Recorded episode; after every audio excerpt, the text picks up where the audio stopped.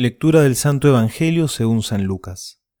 Jesús decía a sus discípulos, Gánense amigos con el dinero de la injusticia, para que el día en que éste les falte, ellos los reciban en las moradas eternas. El que es fiel en lo poco, también es fiel en lo mucho. El que es deshonesto en lo poco, también es deshonesto en lo mucho. Si ustedes no son fieles en el uso del dinero injusto, ¿quién les confiará el verdadero bien? Y si no son fieles con lo ajeno, ¿quién les confiará lo que les pertenece a ustedes? Ningún servidor puede servir a dos señores, porque aborrecerá uno y amará al otro, o bien se interesará por el primero y menospreciará al segundo. No se puede servir a Dios y al dinero. Los fariseos, que eran amigos del dinero, escuchaban todo esto y se burlaban de Jesús.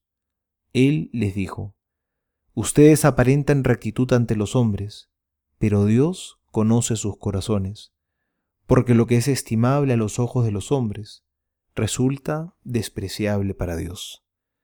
Palabra del Señor, gloria a ti, Señor Jesús. Hoy escuchamos este pasaje del Evangelio, que en realidad es continuación del pasaje del día de ayer, y Jesús va a hablarnos acerca del dinero y el Señor es crítico, no porque el dinero sea malo, sino porque a veces el apego del ser humano a él termina siendo nocivo y dañino para su vida espiritual. El Señor no quiere que nos dejemos esclavizar por el dinero. Por eso nos va a decir el día de hoy, nadie puede servir a Dios y al dinero.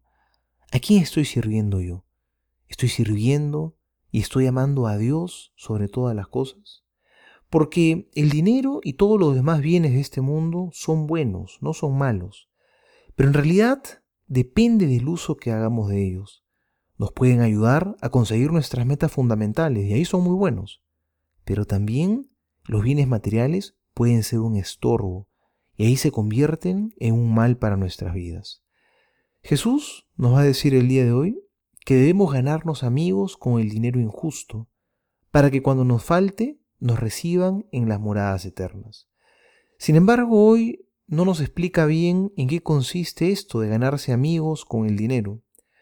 Creo que si entendemos un poco más, podemos darnos cuenta que el Señor nos está invitando a que ese buen uso del dinero que tenemos que hacer para ganar verdaderos amigos es compartirlo con los demás.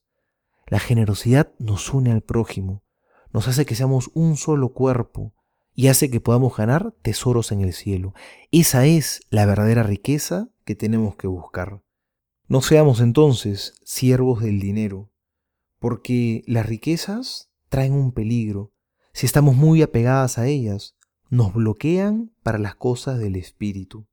Por eso dice Jesús, es más fácil que un camello pase por el ojo de una aguja, que un rico entre en el reino de los cielos.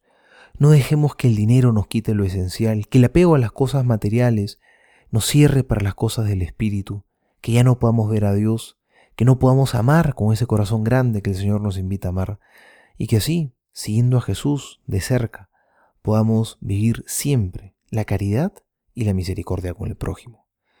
Soy el Padre Juan José Paniagua, y les doy a todos mi bendición, en el nombre del Padre y del Hijo y del Espíritu Santo. Amén.